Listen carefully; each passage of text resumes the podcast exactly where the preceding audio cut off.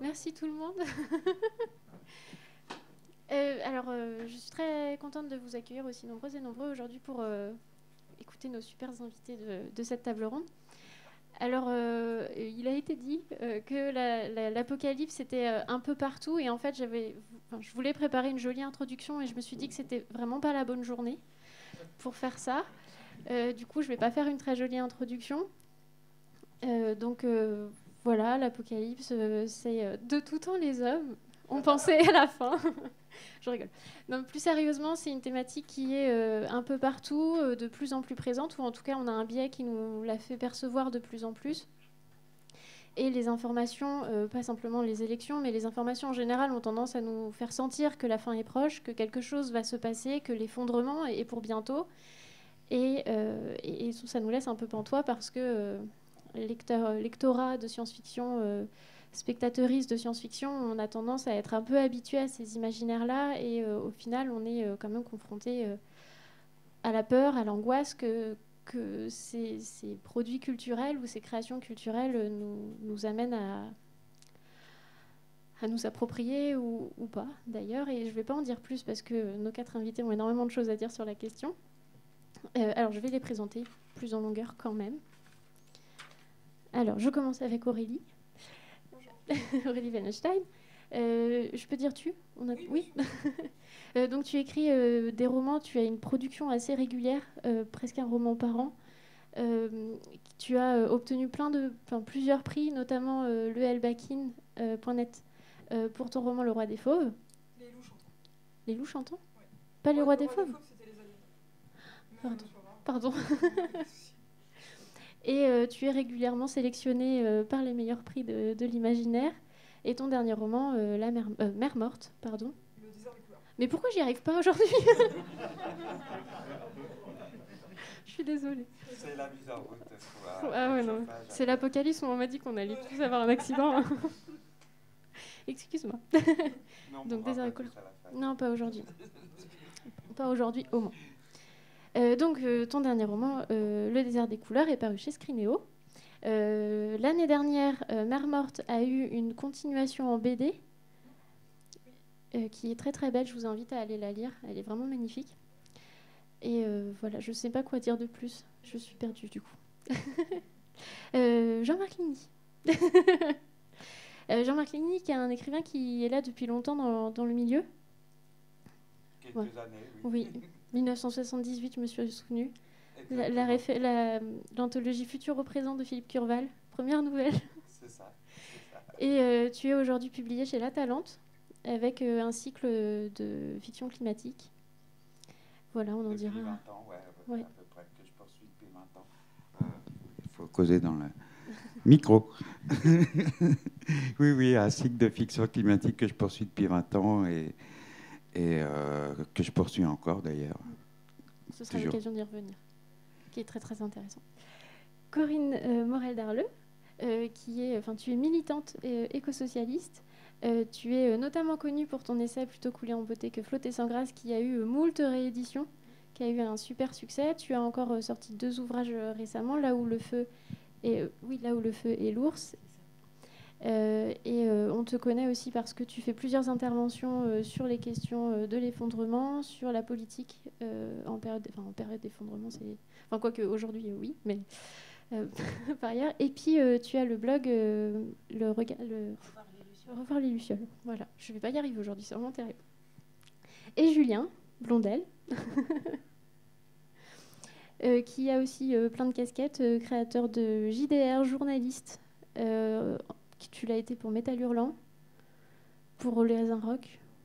Ouais, je dis pas de bêtises. J'ai peur de dire des bêtises, maintenant je suis terrifiée. pour l'instant, c'est parfait, moi j'ai de la chance. Ok, ça va. Et euh, tu es aussi, euh, notamment ici, parce que tu as euh, créé le, écrit le scénario du JDR Vermine, ouais. qui est un jeu de post-apo. Exactement. Voilà.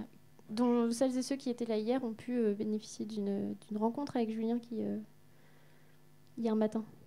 Non? T'as pas fait ça hier matin Si, si, on a rencontré beaucoup de monde. Euh, oui, oui, c'est un, un, jeu post-apo. Il, il, y a eu des parties de démonstration qui étaient filmées et euh, sur le stand de, de, la Cal qui fait du jeu de rôle, on a pu parler euh, et jeu et post-apo. Et je suis scénariste de bande dessinée aussi. Oui. Voilà. Alors, pour commencer, peut-être de façon plus générale, afin que vous puissiez, vous puissiez toutes et tous lancer un peu votre posture par rapport à l'apocalypse. vraiment très curieux. Il y a vraiment aujourd'hui la thématique qui me stresse. Euh, alors, l'eschatologie, qui est cette réflexion sur la, fin des temps, euh, est quand même héritée de, euh, la religion, ou en tout cas du spiritisme. Et je me dis que. Alors, et je pense qu'Aurélie pourra me contredire, notamment avec, Mère Morte, mais qu'aujourd'hui en science-fiction, l'eschatologie ou la fin des temps ou l'effondrement est peut-être désengagé de la question religieuse. Qu'aujourd'hui, on a un imaginaire qui est devenu plus euh, laïque, ou en tout cas qui est. Qui je prends laïque parce que tu en parles aussi dans, dans l'essai de, de, cette, de, cette peur qui serait euh, très immanente et pas du tout transcendante. Bah si, je suis d'accord. Je veux pas. Non, non, non, je veux pas contredire.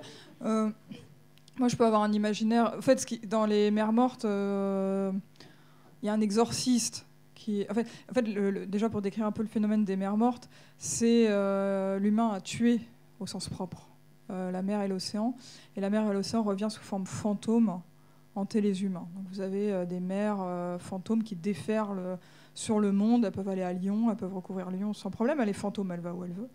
Et euh, dans les vagues fantômes, il y a des animaux fantômes qui viennent dévorer les âmes des humains. Vous nous avez fait du mal, maintenant, on va vous faire du mal. On va vous rendre la, monnaie de votre pièce. Et euh, donc, euh, ces animaux sont combattus par des exorcistes qui peuvent les, les, faire disparaître pour, pour toujours. Après, je trouve que c'est quand même, ça reste quand même un imaginaire laïque parce qu'il y, y, a cette image de l'exorciste, mais ce n'est pas, pas lié à à, la religion. Moi, c'est pas, c'est vrai que des fois je touche à, ça, mais c'est pas quelque chose qui m'intéresse beaucoup parce que je suis complètement athée, donc. Euh, donc euh, non, en tout cas il y a des exorcismes, mais c'est pas. Je suis assez d'accord avec la description que tu as faite.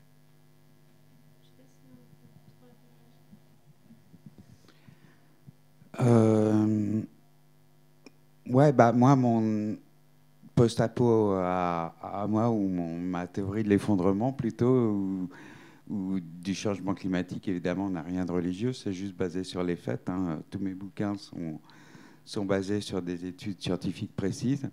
Donc j'ai vraiment les pieds dans la glaise, euh, voire dans le pétrole des fois. Euh, mais par contre, euh, dans certains livres, comme notamment dans Exode, j'ai mis en scène des personnages qui se réfugient dans la religion comme fuite ou, euh, ou moyen d'exorciser un peu leur, euh, leur crainte, leur, leur euh, peur de, de, cet effondrement qu'ils sont en train de subir, puisqu'ils sont en train de le, le, subir dans mes livres en général, ou ils l'ont déjà subi.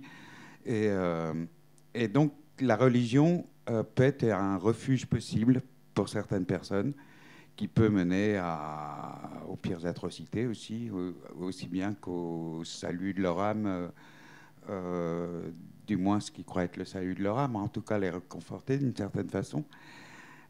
Mais euh, je pense que l'effondrement qu'on commence à vivre actuellement, je pense, parce qu'à mon avis on commence déjà à le vivre, euh, n'a cette fois rien d'une d'une terreur millénariste comme on pouvait en éprouver en l'an 1000 ou même ou même à la fin des années 90 avec le bug de l'an 2000, qui était une espèce de, résurgence euh, euh, millénariste du passage au nouveau millénaire. Quoi.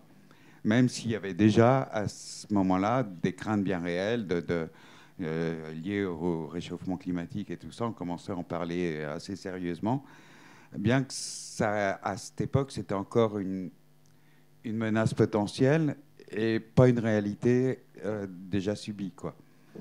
Euh, donc, le fameux bug de l'an 2000, c'est euh, rien de plus qu'une euh, résurgence virtuelle et numérique de, des hordes sataniques qui devaient déferler pendant l'an 1000. Quoi, hein. je pense que c'est quelque chose la fatigue, un peu comme ça, quoi, à mon avis. Oui, moi je suis d'accord avec euh, ce qu'ont dit Aurélie et Jean-Marc. Je pense que, euh, enfin, on est aujourd'hui dans une situation qui est, euh, qui, est, complètement différente et totalement inédite par rapport à toutes ces peurs millénaristes ou à une certaine eschatologie issue effectivement de, de, différentes formes religieuses. On a aujourd'hui, enfin, je veux dire, tout ça est largement documenté documenté même ad nauseam, j'ai envie de dire, tellement on est on croule en fait sous des avalanches de, chiffres, d'échéances, de dates, de pourcentages, de, dixièmes de degrés. Et donc, euh, et donc euh, effectivement, on est de, plein pied en fait dans, euh, dans de l'objectif, dans du rationnel, dans du scientifique, sur sur la question climatique, mais aussi sur la question de la biodiversité et sur, de manière générale, sur l'ensemble des limites planétaires qui ont été identifiées par les scientifiques et qui sont dépasser les unes après les autres, en fait, hein, qui, constituent des, seuils de non-retour avec euh, une donnée qui est la vraie donnée nouvelle de la situation dans laquelle on est et qui, pour moi, justifie que, que ce soit euh, une préoccupation constante, qui est euh, le caractère d'irréversibilité en fait, de franchissement euh, de ces seuils au-delà desquels euh, les scientifiques nous disent qu'on rentre en, terre inconnue et qui sont euh, eux pas en capacité de modéliser en fait ce qui se passe derrière en termes de phénomènes d'emballement climatique par exemple, etc. Donc ça c'est, enfin voilà, c'est une première chose et et d'une certaine manière, moi j'ai même l'impression en fait que bah, qu'on a, qu'on a quitté en fait euh, à la fois euh, le, domaine de, de, la religion ou de la superstition, mais qu'on a presque aussi quitté le domaine de la fiction. Enfin, j'ai l'impression tous les jours que euh, le réel tue le genre dystopique en fait, tellement on est rattrapé de manière complètement incroyable et avec une accélération complètement saisissante là depuis deux ans par euh, tout ce que la dystopie a inventé euh, depuis les années 40. Euh, voilà, il nous manque plus que les martiens, quoi. Franchement, sinon tout le reste, on l'a eu, quoi. la, pandémie, les, les, grandes catastrophes dites naturelles qu'ils sont de, moins en moins, les, les, catastrophes nucléaires. Enfin, je veux dire, on s'est, on s'est fait là en un temps record tous les registres en fait du, du genre depuis, depuis des décennies. Et donc euh, la question maintenant, c'est euh, qu'est-ce qu'on fait avec ça? Qu'est-ce qu'on fait avec ça euh, dans le champ politique au sens large du terme? Et qu'est-ce qu'on fait avec ça dans le champ littéraire aussi, qui est quand même ce qui, ce qui nous rassemble? Et ça, c'est pour après. Mais oui. Il y, a un truc que je trouve quand même fascinant pour rester sur le rapport au divin ou à la religion c'est que j'ai l'impression qu'il y a quand même une, quête de sens ou une quête de réponse de fond qui confine un peu au rapport à une entité euh, imaginaire. Euh, pour, moi, le, post-apo, ça a évolué euh, et ça évolue très très vite. Avant, je pense que le post-apo s'était défini par il va arriver quelque chose qui va mettre un terme à ce qu'on connaît. Et de plus en plus, le post-apo se définit par ça interroge notre degré d'anxiété ou de préparation par rapport à quelque chose qu'on sent inéluctable et on essaie de projeter ce qui pourrait y avoir ensuite. Et ça, sur le, la définition du genre ou de l'exploitation du, thème, c'est vrai qu'il y a une, évolution en ce moment qu'on sent. Et il y a quelque chose qui n'est pas de, l'ordre de la religion, encore que certains euh, ont des, chapelles, euh, sont prépeurs, sont survivalistes. Euh, sont euh, régressionnistes, veulent accélérer euh, l'effondrement d'un modèle de civilisation, sont collapsologues avec une approche plus rationnelle, plus chiffrée, on va dire. Euh, d'autres refusent, d'autres sont sceptiques, et il y, a un positionnement par rapport à cet effondrement qui est présenté comme inéluctable, qui est senti, qui est vécu comme, comme une échéance. Quoi. Et je pense que ça interroge, ça, ça soulève peut-être une quête de réponse. Avant, on s'interrogeait sur qu'est-ce qui va bien pouvoir arriver à notre monde, euh, ça va prendre quelle forme? On n'avait que des films catastrophes sur la fin d'un monde, et on essayait d'imaginer, on était créatifs, euh, parce qu'on avait peur, je pense, tous, euh, de ce qui pouvait arriver à notre monde. Maintenant, on a l'impression que ça y est, ok, on est en finale, ce sera plutôt quelque chose de climato euh, sociétaux, humano, crise alimentaire, euh, guerre civile, euh, effondrement d'un certain modèle, accélération de la lutte pour un retour à un état plus naturel, parce que je pense que ça va attiser un peu ces, ces, envies de radicalisation-là. C'est très gai tout ce qu'on va se dire aujourd'hui. mais je pense que les gens, ils cherchent une réponse. Et ça questionne sur notre, notre rapport à la préparation ou à, la sérénité, en fait, à l'anxiété. Et c'est comme ça aussi que on est allé se créer des divinités, enfin, des, des, réponses à pourquoi il fait jour-nuit, pourquoi des fois il y a des étés plus chauds, pourquoi les gens meurent ou ils vont ensuite. Et dans le post-apo, il y a presque cette recherche-là, je trouve. à quoi ça va ressembler? Est-ce que ça va s'effondrer progressivement? Et ça, ça fait très peur, parce qu'on préférait que... Allez, ça y est, vas-y, clac et après qu'est-ce qu'on fait? Et euh, il y a quand même ce rapport un peu euh, mystique, personnel, un peu intime à euh, est-ce que je me sens prêt ou est-ce que je me sens serein? Et qu'est-ce que je ferai ensuite? Est-ce que je vais me transformer? Et tout ça qui confine pour moi d'un rapport presque à une, à une foi. Il des gens qui ont un rapport différent à ça. Je pense que si on demandait à tout le monde dans la salle ce qui caractérise le rapport à, ce qui se passe en ce moment-là, on sent que ça va pas bien se passer, mais on ne sait pas comment. Et le degré de, de stress que ça provoque, de culpabilisation qui est entretenu beaucoup, je trouve, par les, médias. On nous, on, nous, on nous, demande presque d'adopter des comportements individuels qui ne changeront pas grand-chose à l'échelle euh, mondiale parce qu'on n'a pas la main sur les vrais bons leviers. Tout ça, ça génère ou ça entretient une anxiété qui nous amène dans une quête de réponse. Euh, on essaie de visualiser à quoi ça va ressembler, cet effondrement, et à quoi ça ressemblera l'après. Et on est déjà dans la construction mentale pour se rassurer d'un monde d'après. Euh, et c'est, je trouve, ce qui, ce qui a changé peut-être dans le genre ou dans les utilisations du genre. Avant, c'était quand même euh, euh, un genre très catastrophe, film catastrophe, le post-apo. On, essayait de mettre le gros du budget sur Bruce Willis et une météorite globalement. Et on n'avait plus trop de scénaristes pour inventer le monde d'après, ou c'était pas ça qui était intéressant. C'était l'imminent, c'était l'apocalypse.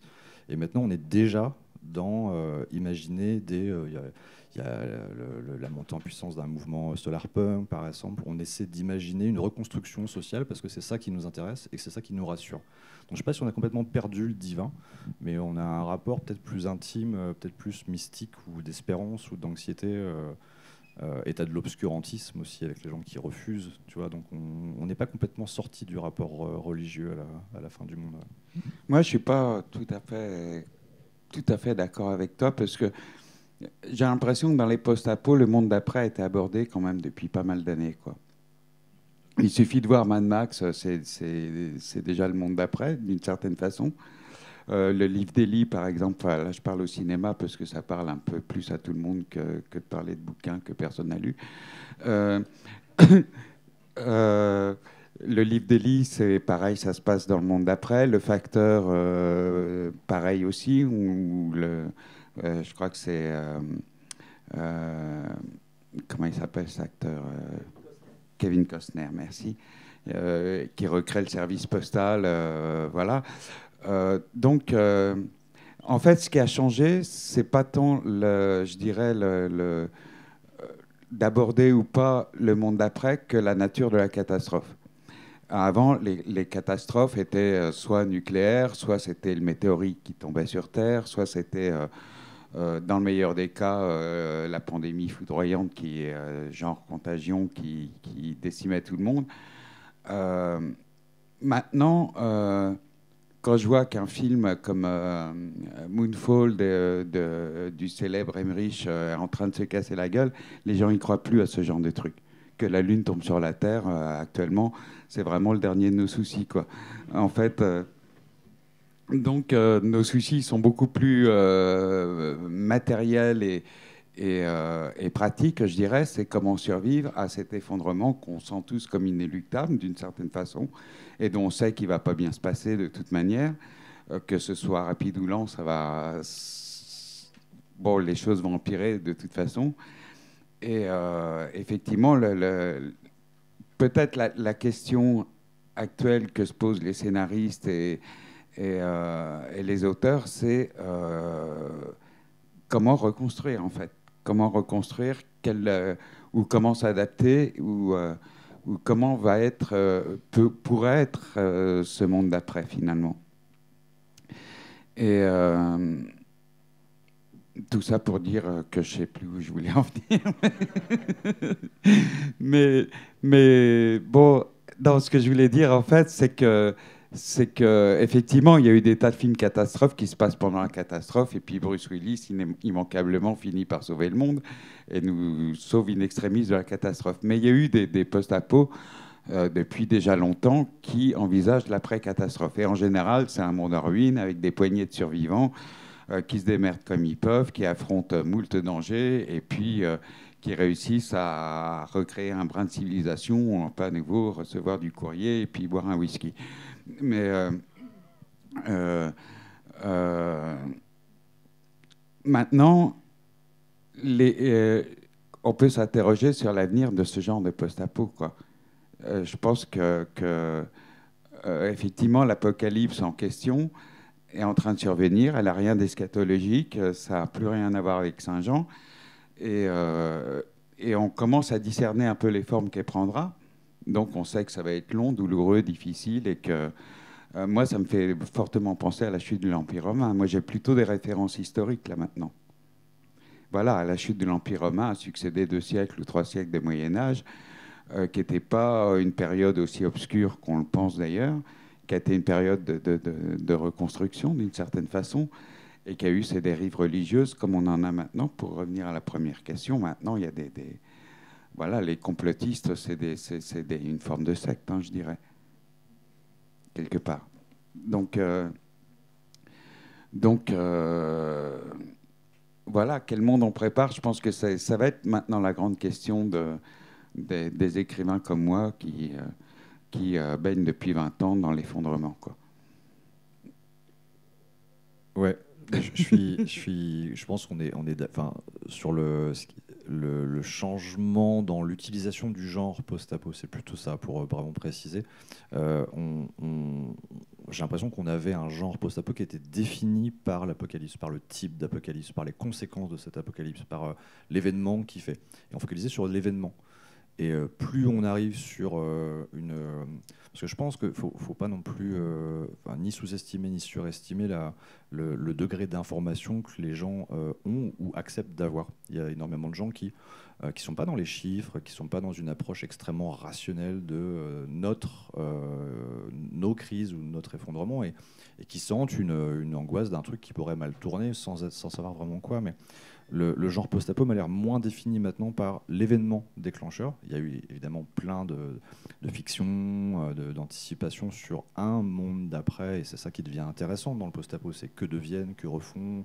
Ça questionne la notion d'humanité, de, refaire société, de vivre en communauté, de rapport au vivant qu'on avait maltraité, sous-estimé, surexploité, et il devient euh, vital, prédominant. Enfin voilà, c'est ça qui est intéressant.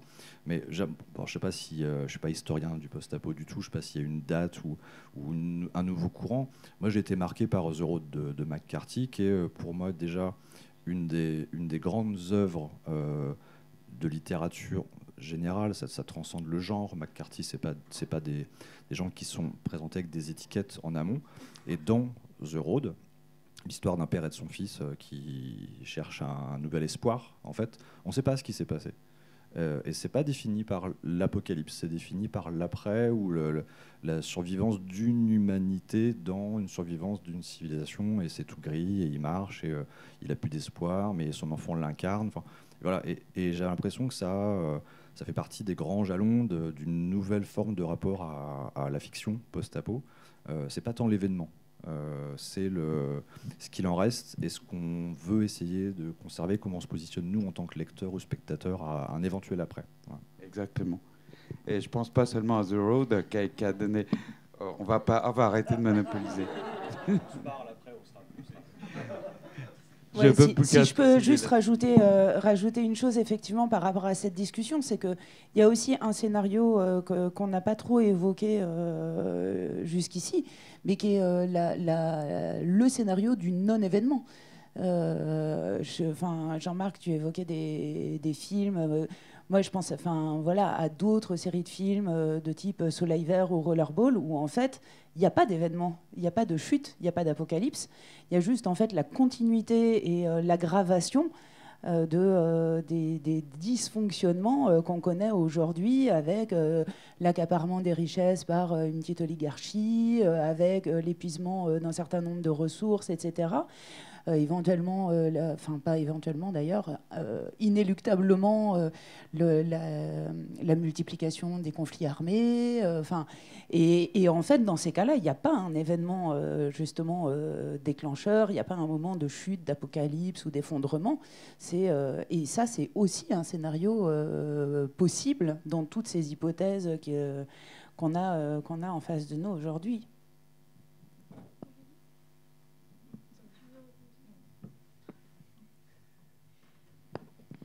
Je, me, permets du coup de, rebondir sur tout ça parce que est-ce que je dis est-ce que mais en fait je suis pas sûre que la question euh, euh, implique tellement une réponse négative mais est-ce qu'aujourd'hui, si on fait de la fiction climatique, euh, on fait de la fiction apocalyptique, on tombe nécessairement dans la cli-fi Et de facto, est-ce qu'on peut effacer le discours politique derrière? Parce que la, table ronde, la description qui nous a été donnée, c'était aussi ce l'apocalypse est partout, du coup, est-ce qu'elle devient apolitique? Moi, j'ai l'impression que déjà, être apolitique, c'est une posture politique, c'est comme l'athéisme, c'est une posture euh, ben, face à la religion. Et, je me demande si, puisque les imaginaires sont périmés, puisque c'est pas les martiens ni la, lune qui vont nous tomber dessus, euh, est-ce que le, le, fait que aujourd'hui l'apocalypse est tellement concrète qu'on ne peut la voir qu'à travers le prisme de l'effondrement climatique, euh, est-ce que du coup c'est la seule possibilité qu'on a d'imaginer parce qu'on a besoin de l'imaginer? Mais que donc on se positionne face au capitalisme. Je sais pas si c'est clair ma question là, mais.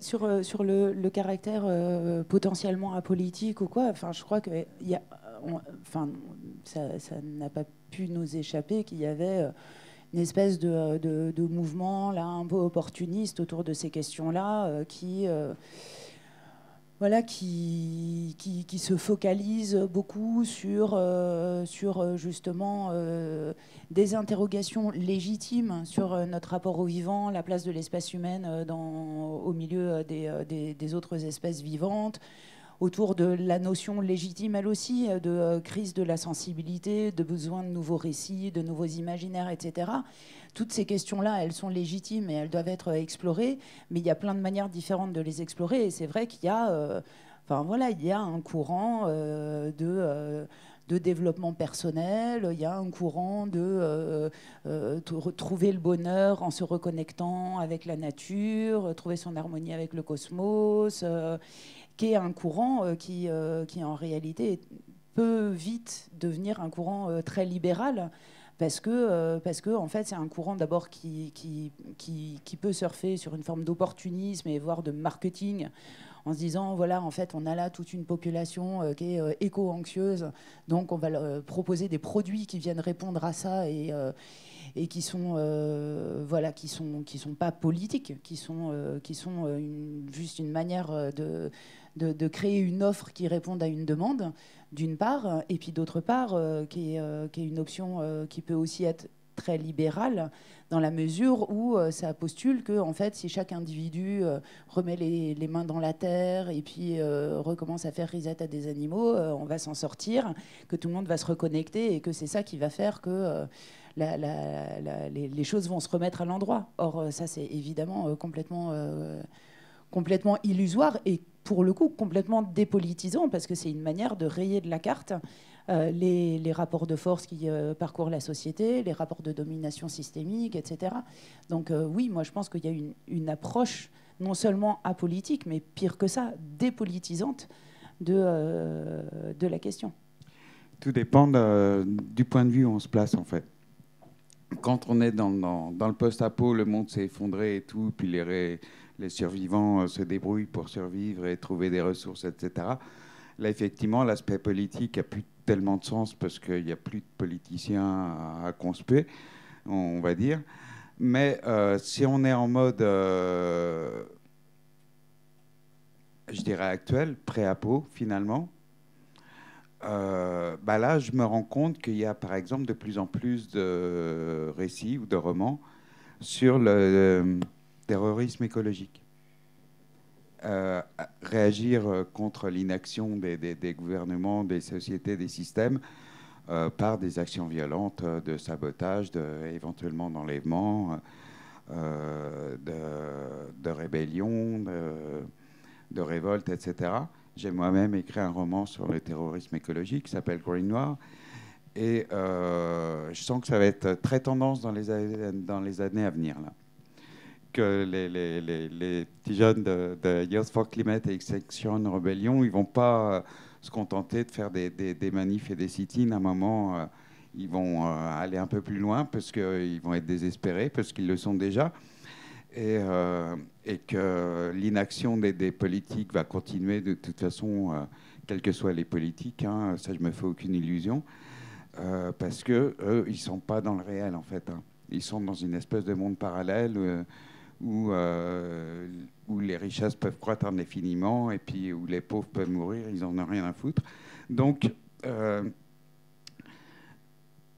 forcément, euh, si on l'aborde du point de vue strictement du présent, l'apocalypse, toujours, a des, des, des, des origines et des conséquences éminemment politiques. Mais une fois que la société s'est écroulée, après, bah, ça va être euh, chacun se démerde, quoi, en fait. Ou, du moins, si une politique se recrée, ça va être euh, une politique tribale quelque part. Enfin, moi, c'est l'impression que j'en ai, quoi. Que la, survie de l'humanité va passer par la tribu, de toute façon. Que le, le système mondialisé tel qu'on le connaît, là, est déjà en train de se fissurer et qu'il n'en a plus pour longtemps, de toute manière. Donc, euh, donc voilà. Après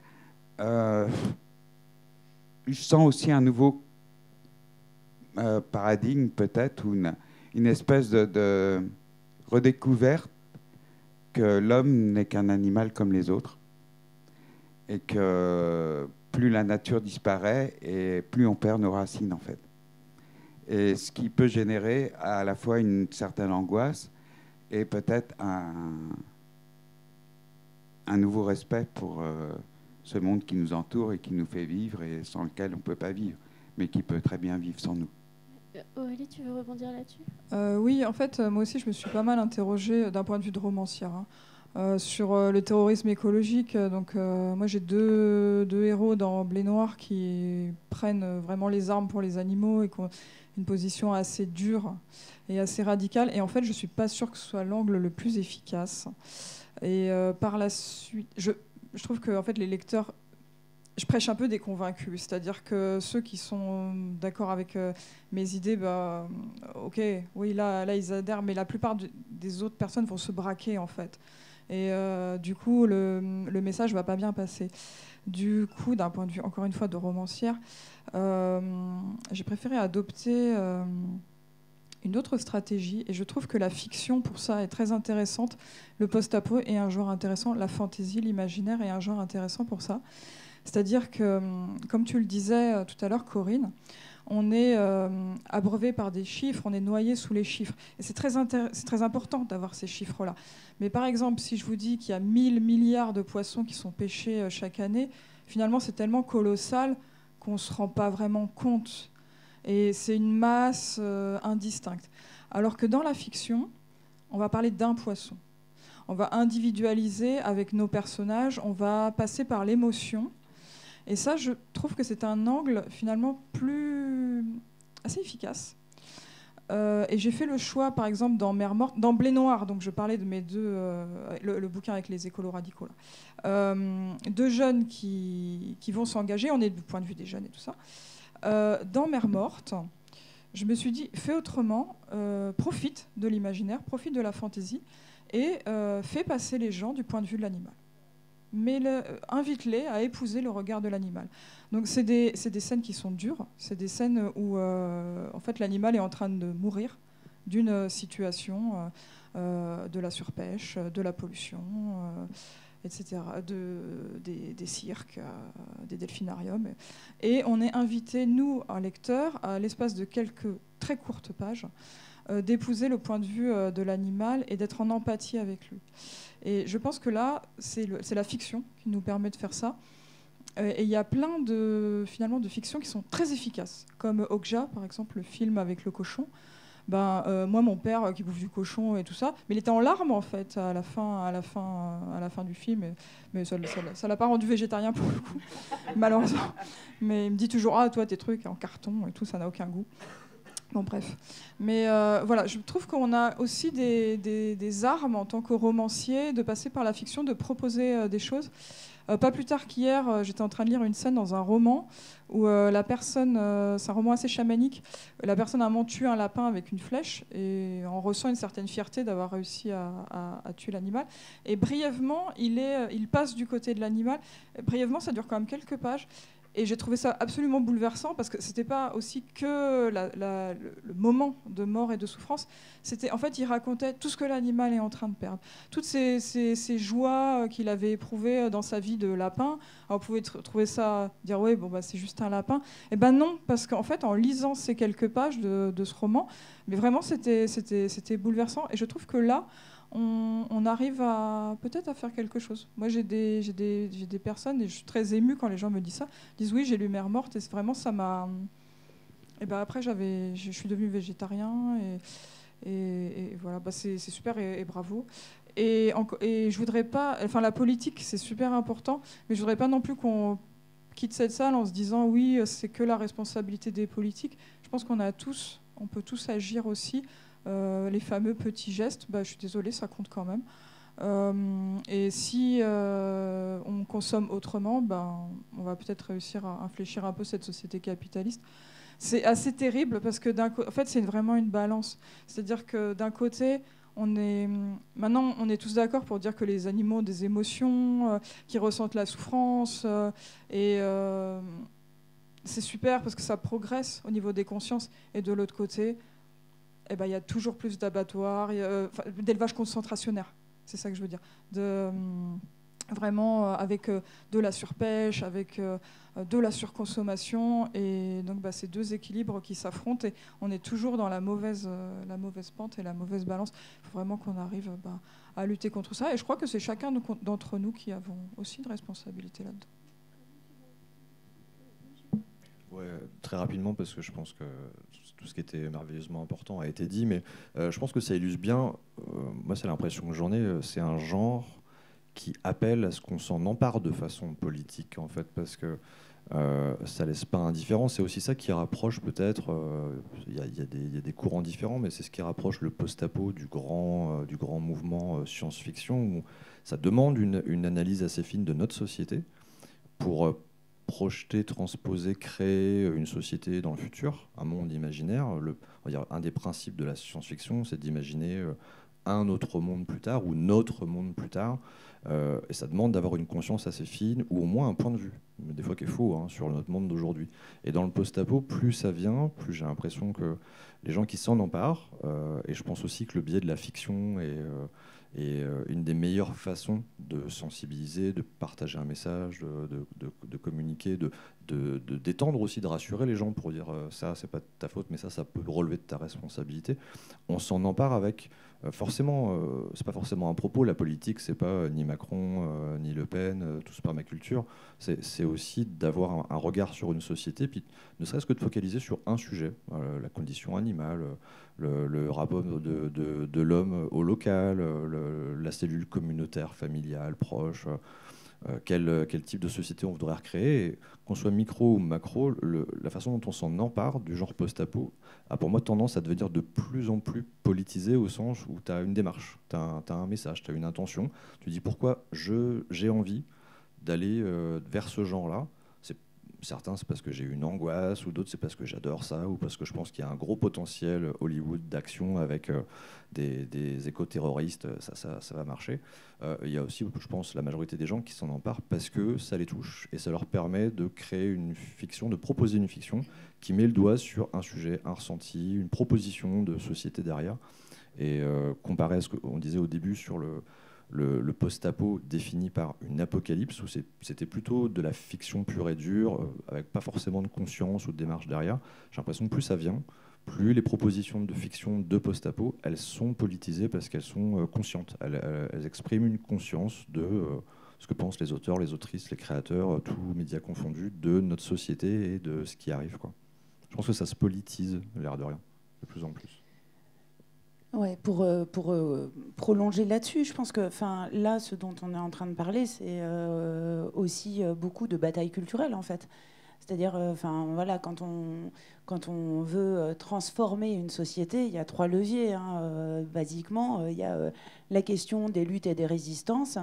Il y a la question de, de la construction d'alternatives, et puis il y a ce troisième levier qui est celui de la bataille culturelle et qui nous concerne directement là en tant qu'autrice et auteur. Quoi. Et, dans cette bataille culturelle, alors je, je un peu voilà, je vais, venir un petit peu en, porte-à-faux par rapport à ce que disait Jean-Marc tout à l'heure. C'est-à-dire que, d'abord, moi, je suis euh, vraiment très, très réticente à ce qu'on parle de terrorisme écologique pour parler de sabotage, par exemple, parce qu'aujourd'hui, euh, pour moi, euh, c'est justement. Ouais, voilà, je, pense qu'on est. Ouais, voilà, parler de résistance ou d'activisme ou de militantisme, mais pas de terrorisme pour, euh, pour ce type euh, d'action. Et, euh, et, même sur la, question du futur tribal, etc., je pense que bon, c'est une des possibilités, effectivement, et qui, et qui est d'ailleurs explorée en littérature par, par le genre post-apo, etc. Mais moi, il me semble qu'on est encore, enfin en tout cas, j'ai envie de penser qu'on est encore dans ce moment où justement ce qu'on ce qu'on fait, ce qu'on dit, ce qu'on écrit peut permettre de teinter l'ambiance sociale vers euh, différentes, euh, différentes évolutions en fait de, de, la société. Et, euh, et, en tout cas, moi, c'est ce qui me guide aussi dans, dans ce que j'écris et dans Là où le feu est l'ours. J'essaye d'explorer justement ce, à quoi ça pourrait ressembler, quoi, et ce à quoi ça pourrait ressembler sur d'autres bases. Et c'est vraiment là où, toute la littérature d'imaginaire a un rôle à jouer, parce que évidemment, selon que les valeurs dominantes au moment où ça va vraiment commencer à vaciller, c'est euh, des, choses à base euh, d'intelligence artificielle, de robots militarisés et de, de lutte de pour, euh, pour la survie ou, euh, ou au contraire euh, des valeurs d'entraide, de coopération et d'autogestion, naturellement, ça ne va pas donner le même type de réponse collective au, niveau, au niveau sociétal. Quoi. Et donc, voilà, moi, je ne suis pas du tout fanat des romans à thèse où vous êtes dans un roman et puis tout d'un coup vous avez cinq pages de monologue d'un des personnages qui vous fait passer le, le, le discours de l'autrice ou de l'auteur mais euh, il y a quand même évidemment euh, une intention euh, politique sous-jacente, plus ou moins bien amenée dans, les romans de l'imaginaire ou dans les romans post-apo, soit pour alerter sur ce dont on ne veut pas, soit pour montrer à quoi ça pourrait ressembler. Et là, on retombe sur ce qu'on disait tout à l'heure, sur le rôle aussi un peu préfiguratif, pas au sens de, prophétie, mais au sens de conditionnel de, de, ce à quoi ça pourrait ressembler en fait si, euh, si on bifurquait, si, euh, enfin voilà, on est euh, dans du conditionnel plus que dans du futur, mais dans du conditionnel dont on aimerait bien qu'il advienne, quoi. Mais rien que sur le, là, il y a eu un, petit moment magique sur le moment où on requalifie écoterrorisme en résistance écologique. C'est 100% politique, ça, par exemple. Objectivement, moi, je serais plutôt à parler aussi d'action, de résistance, parce que c'est aussi ma sensibilité. Et euh, est-ce que je serais capable d'imaginer des fictions dans lesquelles je qualifie ça de terrorisme alors que je pense que c'est plutôt de la résistance, du bon sens et, que c'est personnel euh, C'est très politique le fait de différencier les deux parce que euh, objectivement, c'est une tentative de déstabiliser ou de provoquer des réactions au niveau d'un État, d'un gouvernement ou de ou d'un rapport de force par l'action violente et la terreur. C'est une définition du terrorisme, hein, qui soit religieux, qui soit complètement fanatique ou qui soit euh, inspiré par des valeurs écologiques. D'ailleurs, ça a été remonté dans le niveau de menace euh, ultime, euh, maximum, là, donc tous les renseignements généraux sont sur les réseaux de, de, militants, d'activistes susceptibles de passer à l'acte. Ils surveillent en fait trois, trois types de réseaux. Bon, évidemment, tous les toutes les grandes associations qu'on connaît, euh, XR, euh, Greenpeace, qui sont là-dedans depuis très longtemps, les nouveaux, les émergents, ceux qui vont se durcir, euh, les preppers, les survivalistes, ceux qui décident d'aller faire du feu dans les bois et puis qui, pour certains, s'entraînent au maniement des armes, creusent un bunker, ces jeux, et puis tous les gens qui, d'un coup, coupent leurs réseaux sociaux, résilient leurs abonnements. parce qu'il faut savoir que être, pour être invisible, il faut être comme tout le monde. Quoi. Et dès que des gens commencent à manifester un retrait des éléments du système, euh, ils sont sous surveillance en fait. parce que c'est anormal comme comportement. Et si tu coches les trois cases, tu es un terroriste en puissance. Tu es fiché E pour écolo, tu sais que tu vas aller dynamiter une centrale électrique, c'est fini. quoi. Tu, coupes ton, abonnement, ton, compte Facebook, tu vas faire une manif avec des bottes de paille chez XR, et puis tu vas faire un stage pour faire du feu dans les bois, c'est bon. Et est-ce que ça fait de toi un futur terroriste, au sens où est-ce que tu vas représenter une menace pour l'équilibre gouvernemental bah, Ça représente à coup sûr une, menace pour le, pour le, système en place, quoi, qui, qui, qui quoi qu'il en coûte et quoi qu'il en soit, euh, euh, va essayer de perdurer euh, le plus longtemps possible, de toute manière. Hein. je veux dire, l'essentiel de, de, de, la menace climatique et tout, bon, vient effectivement de notre comportement euh, quotidien, de nos habitudes de consommation et tout, qui nous sont largement euh, euh, définis et, et, encouragés par, par la pub, le marketing et, les politiques actuelles dans le monde occidental en tout cas, voire dans le monde entier. Et donc, je veux dire, dans la mesure où, on veut s'extraire de ce monde-là, on devient forcément euh, déviant. Quand on est adepte de la décroissance, on est, on est anticapitaliste, on, on veut la chute du système, etc. Euh, sauf que pour moi, la chute de ce système va être inéluctable. Et d'ailleurs, on en sent les prémices dans le sens où on sait que tous les, les plus riches de la planète ont déjà euh, pris des options ou sont déjà installés sur certaines îles euh, bien à l'abri, ou en Nouvelle-Zélande, ou en Islande, enfin des sites bien répertoriés qui pourraient euh, survivre à l'effondrement général du système. Donc ils en sont parfaitement conscients. Ils en ont juste strictement rien à foutre, parce qu'après eux, le déluge. Euh, donc, je dirais, s'il y a une, résistance politique apportée à ça, elle peut pas être faite dans le cadre de, ce système-là, à mon avis. Quoi. Je pense qu'il faut d'ores et déjà euh, penser à un après et se dire que, la chute de l'Empire romain est en train de se, préparer et que sans forcément construire des châteaux forts, euh, on peut déjà euh, compter sur nos amis déjà et compter sur la nature qui sera généreuse de toute façon dans la mesure où elle le peut. Euh, moi, je vois, j'ai un, jardin qui donne bien, qui est plein d'oiseaux, euh, qui est plein d'animaux. Il y a des hérissons, il y a des, écureuils, il y a des. Bon, parce que, juste parce que j'y mets euh, aucun produit chimique, je m'en occupe le moins possible. Donc, moi, je m'en occupe et mieux il me rend, quoi. Et, et mieux je l'apprécie en termes de. d'osmose, quoi, d'une certaine façon. Et je pense que l'être humain, en fait, euh, plus la nature disparaît, plus il se rend compte qu'il en fait partie.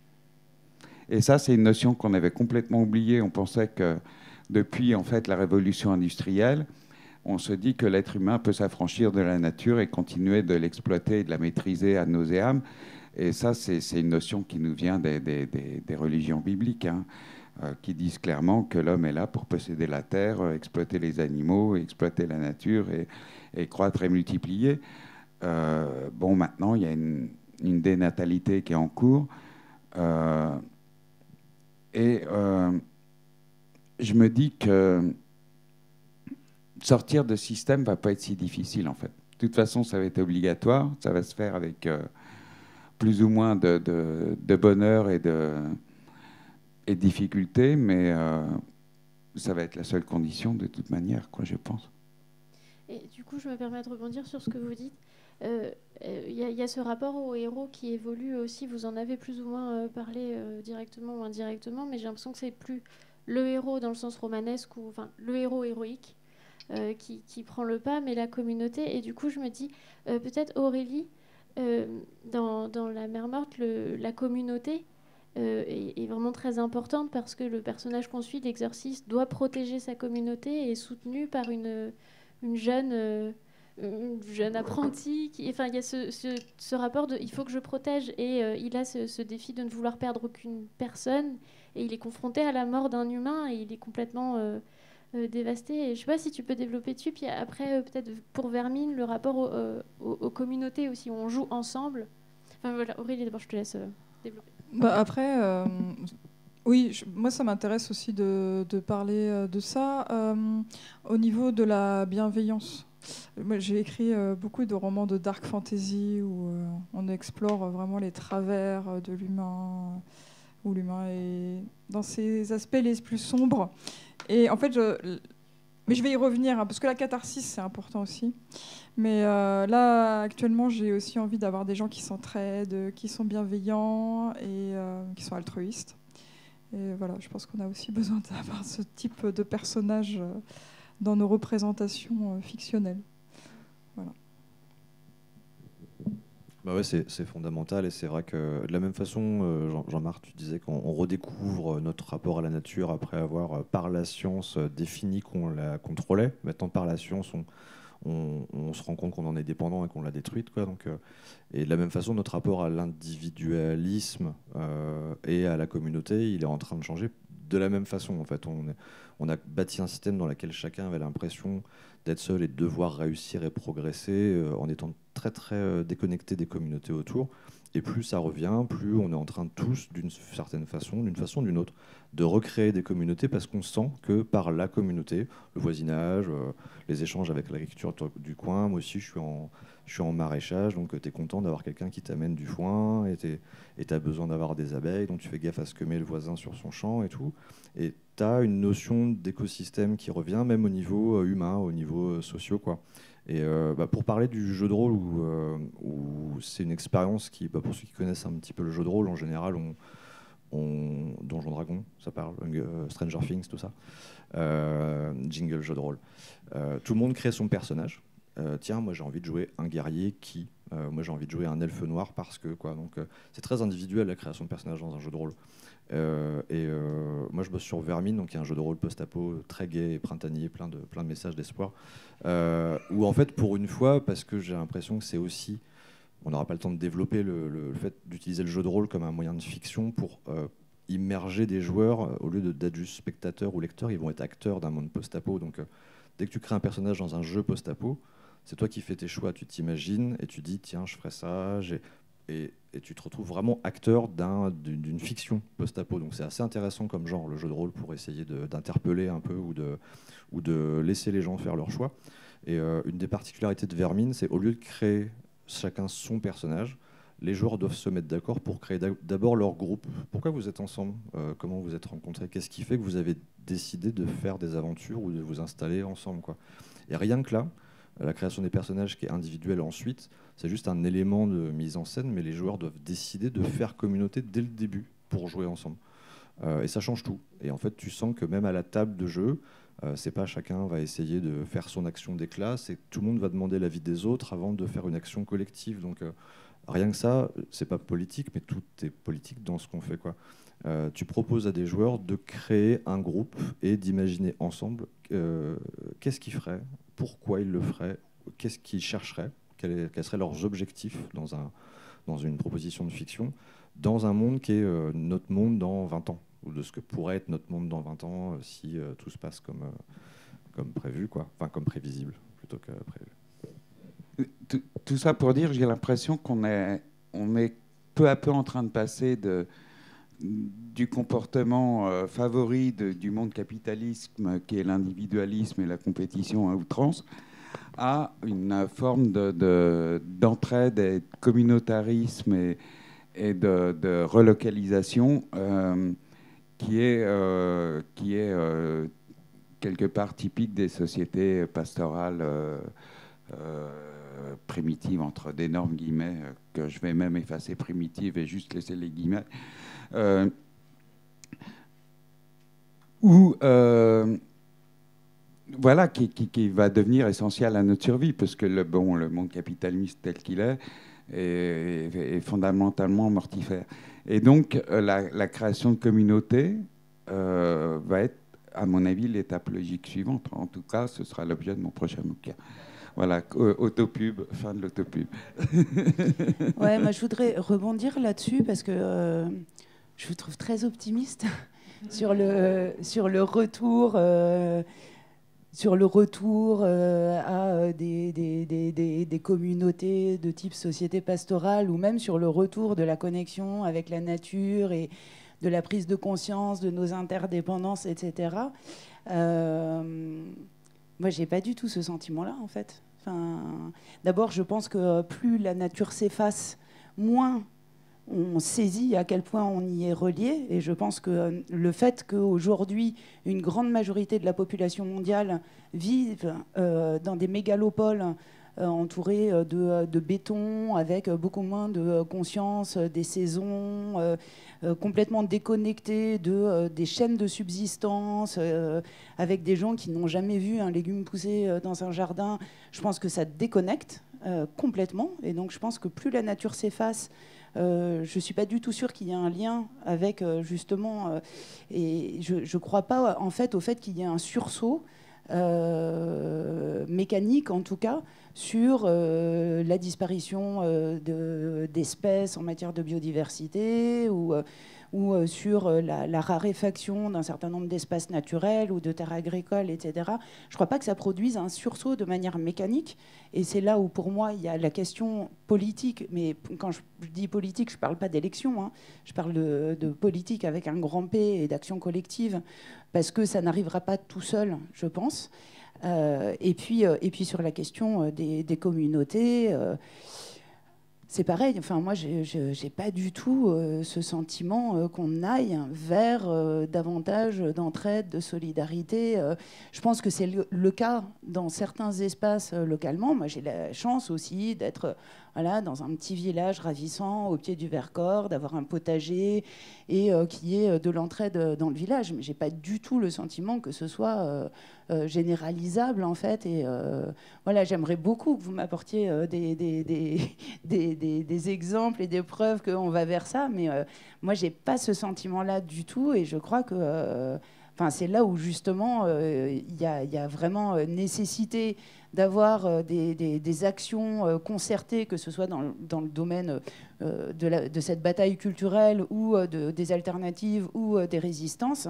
Parce que sinon, je, reviens à ce que je disais tout à l'heure sur Rollerball au soleil vert, je pense qu'il y a aussi une des possibilités, c'est qu'on continue comme ça pendant très longtemps, vu les capacités aussi de récupération du système, qui continue à, en fait, qui s'alimente euh, à la fois en provoquant des dégâts et ensuite en les, en les réparant, entre guillemets, enfin, qui en fait euh, est présent à, chaque maillon de, de, la chaîne, dans les causes, dans les conséquences, et qui finalement peut continuer à s'alimenter, euh, je pense malheureusement assez longtemps en fait, des catastrophes qu'il provoque lui-même. Mais ça va coûter de plus en plus cher à un moment. Le, le système en lui-même n'aura plus les moyens. Déjà, déjà le, coût des catastrophes naturelles actuellement, enfin naturelles entre guillemets, euh, euh, déjà atteint ses limites. Quoi. Je pense que dans d'ici peu, il y a des assureurs qui vont plus assurer les catastrophes, il y a des banques qui vont couler à cause de ça, et là le système va atteindre ses limites. Non, je pense que, pour moi, ce système atteint ses limites. Et ce qui me fait dire que, peut-être qu'il y a une évolution de l'état d'esprit, moi, c'est ce que je vois autour de moi en Bretagne. Hein, euh, euh, comment peu à peu les mentalités évoluent vers, vers un, voisinage plus proche, un peu plus de localisation, un peu plus de bio, un peu plus de, de, débrouillardise, d'entraide, etc. Et, aussi l'éco-anxiété des gens face à la disparition de, euh, de plus en plus évidente des insectes, par exemple. Quoi. Moi, j'ai eu des gens mais qui, sont à milieu de, toute pensée écologiste, climatique et tout, euh, euh, genre le pilier de bistrot de base, quoi, qui me dit Mais enfin, c'est bizarre quand même, il n'y a plus de moustiques sur les pare-brises des bagnoles. Quoi. Et bah, je lui explique que voilà, c'est dû à ceci, à cela, le climat, machin, disparition des insectes. Tu sais, 80% des insectes ont. Et euh, bah, voilà, c'est une prise de conscience. Quoi. Bon, c'est un tout début. Et ça va pas assez vite, ça, je suis bien d'accord. Et, je pense que malheureusement, euh, euh, l'effondrement qui aura lieu va provoquer beaucoup de victimes qui ne savaient pas ou voulaient pas savoir. Ou, il y aura des victimes. Il y aura des victimes. De toute façon, 8 milliards d'êtres humains sur Terre, c'est juste pas viable, quoi.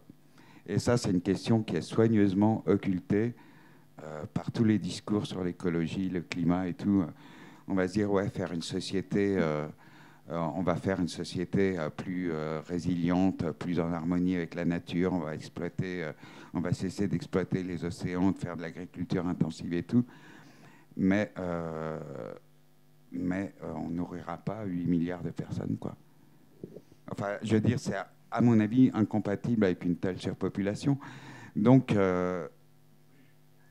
on sent peut-être qu'il y a aussi un léger déclin de la natalité. Est-ce que ce déclin va se poursuivre et, et, euh, s'accentuer suffisamment pour qu'on atteigne un niveau tolérable pour la planète quoi? Je pense que ça répond pas à ta question, à, ton, à ta main tendue de donner des sources d'espoir sur la fiction, parce que c'est pareil. Euh, je vais pas pouvoir t'aider là-dessus. Euh, j'ai vraiment l'impression qu'on a la conscience d'aller droit dans le mur. Et, j'aime bien ce que dit Jean-Marc aussi sur le, rapport, euh, visualiser l'humanité en tant qu'espèce. Parce qu'on n'est rien d'autre qu'une espèce, quoi. Voilà. il se trouve qu'on a décidé qu'on était supérieur aux autres parce qu'on on pouvait faire ci et ça, mais ça n'a pas duré si longtemps au final. Euh, quand on regarde l'humanité vue du dessus en termes de développement, de potentiel d'adaptation. Est-ce qu'on est adapté à vivre dans notre environnement si on n'est pas capable de l'adapter? Si on ne pouvait pas l'adapter, est-ce qu'on pourrait vivre dedans? Qui sait faire un feu? Qui sait euh, filtrer de l'eau? Qui sait euh, soigner une blessure même superficielle? On n'est pas nombreux, quoi. Et je pense qu'on n'est pas adapté à notre environnement. Et que c'est un peu comme le panda, quoi. Si tu t'adaptes pas, tu crèves, quoi. L'humanité, elle est, elle est condamnée à disparaître si elle trouve pas euh, la façon de vivre en accord avec son milieu naturel. Parce que ce qu'on appelle la planète, la nature, euh, Gaïa, la Terre et tout, c'est rien d'autre que notre milieu naturel qui est soumis à des lois qui ne nous a pas attendu pour les créer et tout. Et si on les comprend pas, on va disparaître et puis on sera une espèce parmi tant d'autres. On aura bien marqué notre présence, mais voilà, on va laisser la place à d'autres. Ce que je trouve euh, intéressant, c'est juste sur ce point-là de, l'espoir ou du rapport, c'est que quand on arrête de les prier, les dieux disparaissent. en général, on a ce côté euh, dans toutes les civilisations et dans la fiction. Et j'ai l'impression qu'on recommence à prier un peu euh, la nature. On recommence à développer une légère conscience de euh, qui avait massivement disparu avec la vapeur, l'industrialisation. On avait décidé que la nature devait nous servir, nous, nous subvenir, produire être éternel et qu'on allait en faire ce qu'on voulait. Et j'ai l'impression que le Dieu revient. On recommence à prier un peu. C'est peut-être ça la source d'espoir. Euh, est-ce que Aurélie, tu veux rebondir? Et après, on prendra la, les questions du Après, il euh, ne faut pas se laisser paralyser aussi par, euh, par les idées noires. Je pense qu'il faut rester tous positifs, sinon on ne fera rien. Donc, sortons de cette salle avec espoir, s'il vous plaît.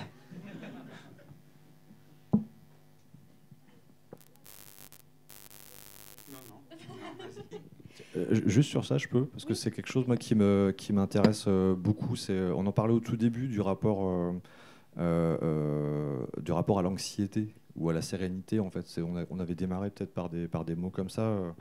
moi, c'est ce qui me marque, en fait, c'est que le, la façon dont, on, dont, dont, les autres font de l'écologie pour nous, c'est culpabiliser les individus en disant si tu fermais ton robinet, ça, ça, passera quand même vachement mieux au niveau de la planète. Quoi. Bon, bah non, ok, c'est important d'avoir cette conscience-là, mais on est dans une écologie culpabilisante, punitive, restrictive, alors qu'on devrait être dans une écologie avec des propositions de solutions. Les, les, États, les gouvernements, les instances, ceux qui ont des leviers devraient être, euh, on aimerait qu'ils soient dans cette direction-là. Et je trouve que le genre post-apo questionne beaucoup sur son anxiété à l'après ou sur l'effondrement ou sur ce qui va se passer. Et une des meilleures formes de résistance, euh, je trouve, euh, que ce soit active, passive, c'est de l'éco-terrorisme, c'est de la rébellion d'être heureux aujourd'hui. C'est un acte presque punk. Quoi. Le fait d'aller dans son jardin, d'avoir un jardin déjà, ou de se dire, allez, je vais te donner les moyens d'avoir un petit bout jardin et je vais faire ça et tout, parce que je l'ai décidé. Et en fait, quand j'y suis, euh, j'ai pas peur, parce qu'en fait, je me pose plus ces questions-là. J'ai déjà répondu à une partie de ces questions en disant, bah écoute, moi je trouve ça cool de faire mes propres pommes de terre, et puis j'en échange la moitié avec euh, Jean-Michel là, qui me file des lapins. Et ça y est, on a retrouvé une sorte de bonheur, quoi. Euh, Et c'est pas forcément, ça, ça, nécessite pas de changer le monde. Changer juste son entourage proche, c'est déjà une forme de révolution, de, de, rébellion et de bonheur aussi. Enfin, je trouve d'espoir. Moi, je sais que je suis très heureux quand euh, je partage mes journées entre écrire des scénarios pour la série télé et après, ah, je dis ça y est, c'est l'heure, il y a un rayon de soleil, je vais au jardin et tac, ça y est, je suis, je suis, je suis ultra radical, je suis, un, je suis un gueudin parce que je me pose plus de questions quand je suis dans mon jardin en fait. Euh, Exactement, moi pareil. Et retrouver le bonheur par l'absence d'angoisse, de, quoi, juste. Voilà. Moi, je peux être complètement stressé par le boulot et quand je vois euh, juste des oiseaux s'ébattre dans le jardin, je peux y passer une heure. Quoi. Messieurs, on va prendre les questions du public. Est-ce que vous avez des questions? Oui, eh ben, Alors moi, ce qui m'intéresse, c'est dans votre travail, dans votre production, Comment vous gérez euh, déjà vous-même euh, l'éco-anxiété, parce que vous en avez, puisque vous la produisez quelque part, ce n'est pas un reproche. Hein. Comment vous, vous placez les potards, que ce soit jeu de rôle, euh, essai, pour générer l'éco-anxiété, que ça soit utile et distrayant peut-être un peu. Hein? Malheureusement, c'est triste, mais on aime bien être distrait par, par des choses tragiques. Et euh, bah, peut-être l'éco-résignation, parce que quand on voit des signaux faibles comme la grande démission, ce genre de choses, euh, comment vous gérez, est-ce que vous gérez ces potards-là entre éco-anxiété et puis le risque de créer l'éco-résignation? Savoir, bon, bon auprès de tout, qui a remplacé le scepticisme? Moi, je suis assez clivée, mais comme nous tous, hein, je pense qu'il y a une part euh, qui est très pessimiste et qui pense que de toute façon c'est fichu, c'est trop tard, tout ça. Mais de l'autre côté, j'ai une autre partie de moi qui, elle, est, dans l'action. Et je pense que pour gérer euh, l'éco-anxiété, la meilleure chose, c'est de faire des choses à son échelle, en fait. Mais vous n'êtes pas obligé euh, de partir dans des trucs de, des fou. Hein. le végétarisme, déjà, c'est une, une, grosse part. c'est vraiment décarboner. Enfin oui, aussi, euh, euh, de, moins prendre sa voiture, de ne pas acheter trop de vêtements, de plus prendre l'avion, etc. Il y a des, il y a des, il y a des, des actions qui ne sont pas si difficiles que ça. Hein. Après, c'est vrai que je sais qu'il y a plein de gens qui trouvent ça punitif et, euh, et non, mais, non, mais voilà, de dire oui, par exemple, ne plus prendre l'avion, dire oui, bah non, ils sont vraiment pas rigolos, ces écolos et tout, ils nous font chier avec leur leurs idées. Bon, voilà. Mais moi, je trouve que ça, participe à, lutter contre ça, tu vois. Dis, moi, je fais ma, en fait, je fais ma part, quoi. C'est ça que je fais. C'est des petits gestes, mais voilà, je trouve ça. Et euh, et euh, dans ce que j'écris, euh, comme comme je disais tout à l'heure, je, vais avoir l'aspect un peu à la L214, tu vois, de passer aussi par le choc donc de choses euh, assez fortes, assez brutales, assez courtes. Un peu comme quand tu regardes euh, les, la dernière vidéo qui est sortie cette semaine sur les veaux, tu vois, c'est insoutenable. Donc euh, voilà, d'y aller par petites choses très percutantes dans ton texte, et après de repartir sur l'émotion et d'essayer de positiver. donc moi, comment gère l'éco-anxiété en littérature essentiellement, C'est ça que tu veux dire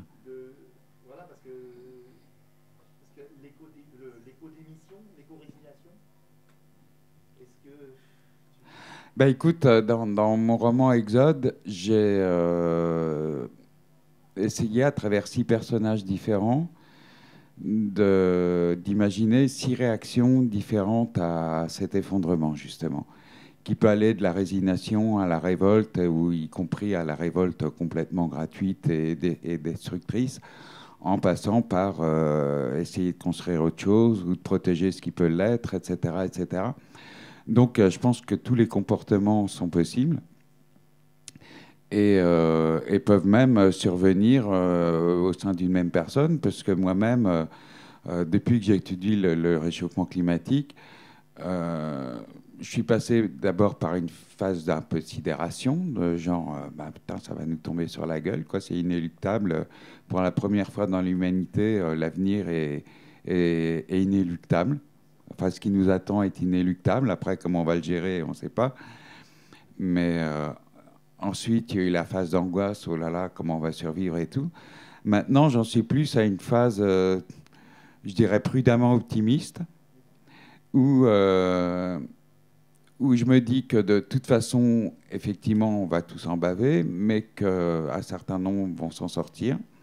Donc, ça a été mes romans Semences et Alliances, où, où là, j'essaye de définir une espèce de pacte ou d'alliance, justement, entre l'humanité qui est plus du tout considérée comme une espèce supérieure, mais comme une espèce en voie de disparition comme les autres, et son alliance avec des espèces animales, notamment euh, les fourmis, euh, qui pour moi vont, toutes, euh, vont tous nous survivre. Les fourmis vont être les grandes gagnantes en fait de, de tout ce bordel. Ça fait 200 millions d'années qu'elles survivent. Hein. donc des extinctions, elles en ont subi, elles en ont traversé. Pour elles, c'est de l'abruti, elles vont s'adapter et elles ont une civilisation juste parfaite et immuable, totalement inhumaine, hein, totalement invivable. Moi, j'aimerais pas être une fourmi, ceci dit, euh, du tout. Mais bon, en tant que fourmi, elles s'en sortent très bien. Et maintenant, j'en suis à la phase euh, reconstruction, tu vois. Euh, là, comme je disais, mon prochain bouquin va concerner la construction d'une communauté en période d'effondrement. Comment non seulement survivre, mais, mais perdurer, quoi par la suite. Euh, sous quels critères et devant quelles menaces quoi. Voilà. Bah, je rebondis vite parce que je fais la, même chose. Euh, ah pardon, excuse-moi, je t'ai peut-être crié la politesse. Non, Ah, très court, c'est ça que tu voulais dire. Très rapide, ok. Euh, comme le parti baby foot d'hier soir, c'était assez rapide, c'est ça? Ok, pardon, excusez-moi. Excusez-moi, on balance les dossiers.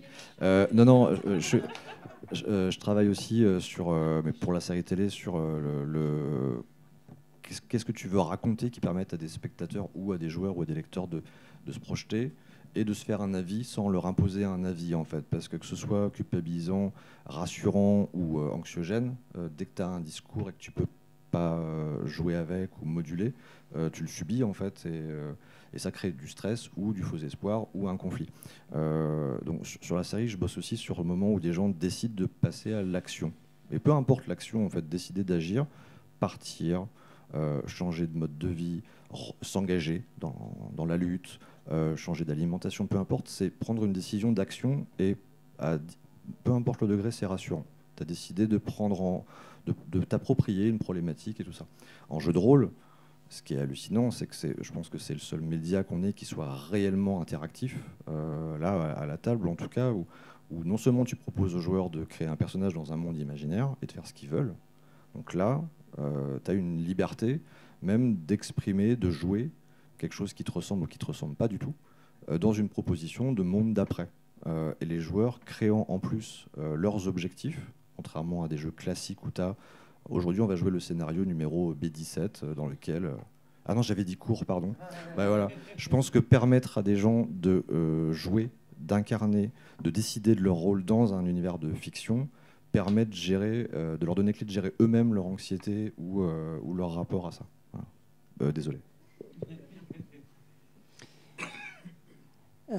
moi, je, je réfléchis pas trop en termes de d'éco-anxiété ou d'être optimiste ou pessimiste, d'avoir de l'espoir ou pas. je réfléchis vraiment plus en termes de lucidité en fait. Et la lucidité, euh, elle apporte à la fois euh, de l'émerveillement et, de l'inquiétude. Donc, euh, donc personnellement, voilà, je suis plutôt dans cette posture-là. Et du coup, en termes d'écriture, mon propos n'est pas non plus de me dire est-ce qu'il faut que j'alerte ou que je rassure. Ou, enfin, je pars du même principe. Et après, enfin bon, voilà. Le, plutôt couler en beauté que flotter sans grâce est intégralement euh, là-dessus en fait. Donc je vais pas le résumer là en deux minutes, mais euh, vraiment sur euh, justement voilà ce, sur quoi on a la main, ce sur quoi on n'a pas la main. Je développe toute une idée du stoïcisme militant, de mieux cibler nos actions et d'arrêter de, se faire des, des, nœuds au cerveau et aux tripes sur des éléments sur lesquels en fait on n'a pas la main. Euh, et, euh, et, puis, euh, et puis enfin, voilà, si je dois juste mentionner un truc, c'est une notion que je développe dans, dans, cet essai, qui est la notion de dignité du présent, et de se dire, voilà, en fait, il y a plein de combats qu'on mène, pas parce qu'on pense qu'on va les gagner à la fin, et ça tombe bien, parce que les victoires futures sont quand même de plus en plus hypothétiques, mais simplement parce que c'est des combats qui nous semblent juste à mener à un moment donné. Et je crois que c'est aussi un ressort très puissant, à la fois d'engagement et non pas d'espoir ou euh, d'optimisme ou quoi, mais juste de, bah ouais, de dignité euh, du présent et, euh, voilà, donc du coup, je, décalerai un peu par rapport à, ces termes d'espoir, d'optimisme, qui en fait me semblent pas du tout finalement adaptés à la situation à laquelle on est confronté. Je suis vraiment désolée, on va pas avoir le temps de, prendre d'autres questions parce qu'on doit libérer la salle. Je suis désolée. Euh, je vous remercie à toutes et tous d'avoir été. Je vous remercie tous les quatre euh, pour vos, vos apports. C'était vraiment super.